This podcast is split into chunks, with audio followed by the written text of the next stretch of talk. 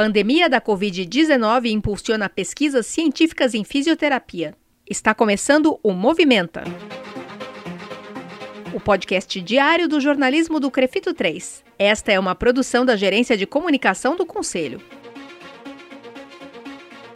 Você ouve agora a edição número 93, de 12 de agosto de 2020. A apresentação do podcast é minha, Mônica Farias, jornalista, e da Gabriela Moreto, também jornalista. Tudo bom por aí, Gabi? Por aqui tá tudo bem, Mônica, na paz. E aí? Aqui tá tudo bem. Então a gente pode começar? Sim, vamos lá.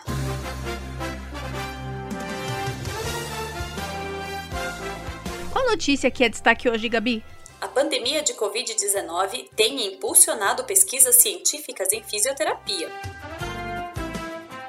A chegada avassaladora da pandemia da Covid-19 no mundo reforçou a necessidade e a importância da pesquisa científica. O desconhecimento do novo coronavírus mobilizou cientistas do mundo todo a praticarem a chamada diplomacia científica, na qual pesquisadores formatam um modelo de colaboração global com o objetivo de promover descobertas conjuntas que auxiliem no combate à doença. Podemos dizer que a ciência nunca se moveu com tanta rapidez. Essa rede colaborativa de profissionais enlaça pesquisadores do mundo todo, desde a Ásia à América do Norte. Segundo o jornal El País, a cada turno, os pesquisadores compartilham em média 200 novos artigos científicos sobre a Covid-19 e já foram acumulados mais de 6.500 trabalhos. A corrida contra a Covid-19 pode ser considerado o maior desafio de nosso tempo. Desafio esse que tem levado fisioterapeutas a comandarem pesquisas científicas importantes na fisioterapia. Quem nos contou sobre esses projetos foi o fisioterapeuta Dr. Celso de Carvalho, docente de fisioterapia respiratória e fisiologia do exercício no curso de fisioterapia da Faculdade de Medicina da USP. Dr. Celso já teve mais de 115 artigos publicados em periódicos especializados internacionais e em periódicos nacionais nas áreas de exercício, reabilitação, respiratório e fisiologia. Conforme explicou o Dr. Celso, a equipe de fisioterapeutas pesquisadores da qual ele faz parte está com três projetos em andamento. Um deles busca compreender como os pacientes responderam à posição prona essa técnica consiste em posicionar o paciente em decúbito ventral. Assim, distribui-se de maneira mais uniforme o estresse e a tensão pulmonar, o que melhora a relação ventilação-profusão e ajuda no bom funcionamento do órgão. O resultado é a redução da duração da ventilação artificial e da taxa de mortalidade.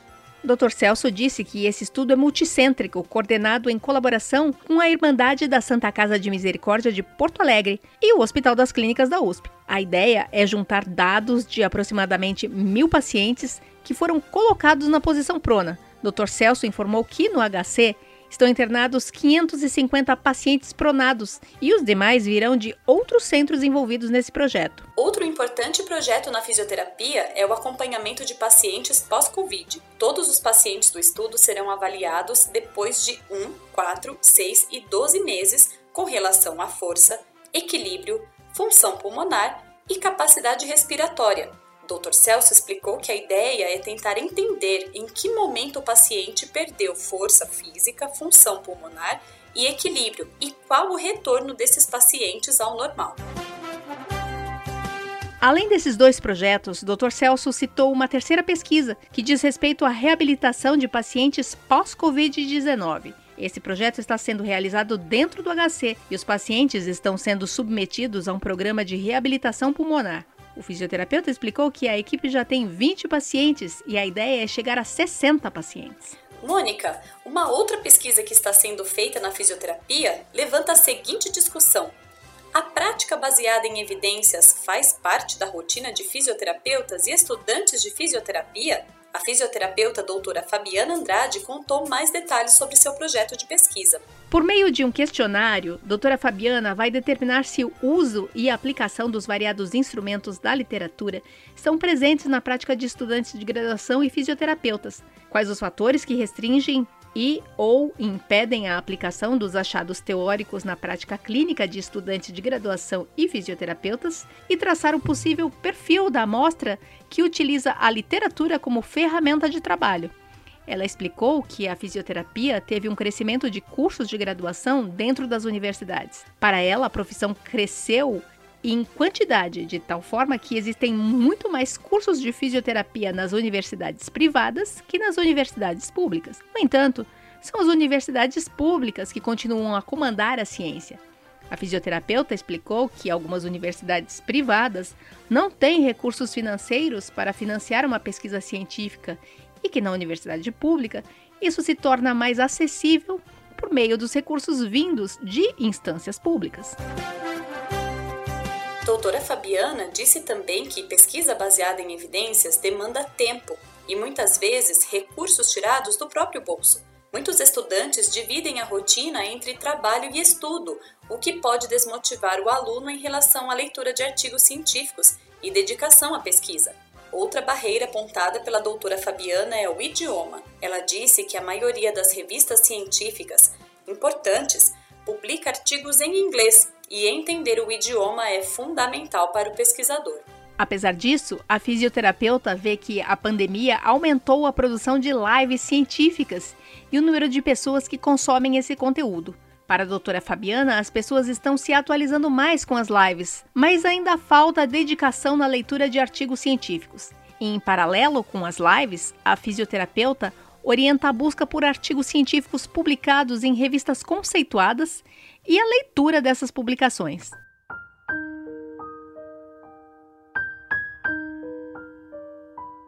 Em dia com a Covid-19, direto do campo de batalha.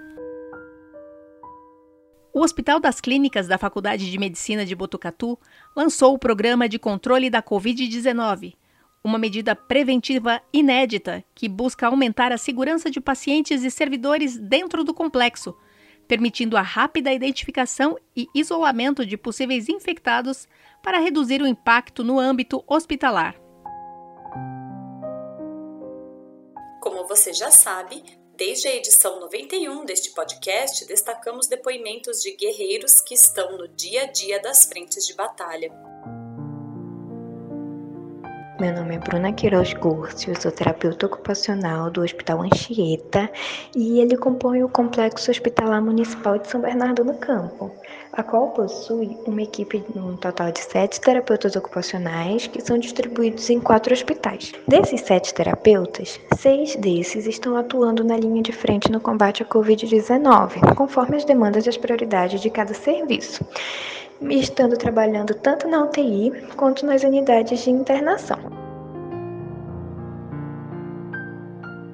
Na UTI, o foco está voltado para os pacientes críticos que são entubados e acabam evoluindo para uma síndrome respiratória e que podem precisar realizar a manobra prona. Então, a terapia ocupacional confecciona os kits de coxins individuais para auxiliar no posicionamento desses pacientes. E ainda na UTI, também inicia-se o processo de reabilitação pós-estubação segura, que irá permanecer após a transferência para as unidades de internação por meio da transição de cuidado. Nas unidades de internação, se dá continuidade desse processo de reabilitação, assim como adaptação das atividades de vida diária, resgate da rotina ocupacional e resgate das ocupações significativas. Também é realizado treino de atividade de vida diária, reabilitação dos componentes de desempenho e orientações gerais para maior independência e funcionalidade do paciente. Para além disso, também são realizados treinamentos com a equipe acerca de técnicas de conservação de energia, por exemplo, para que a equipe como um todo possa estar alinhada no cuidado do paciente. Me despeço de você e dos meus colegas Gabriela Moreto, jornalista, e Rodrigo Cavalheiro, que editou esse episódio. Voltamos com mais notícias e depoimentos de profissionais amanhã.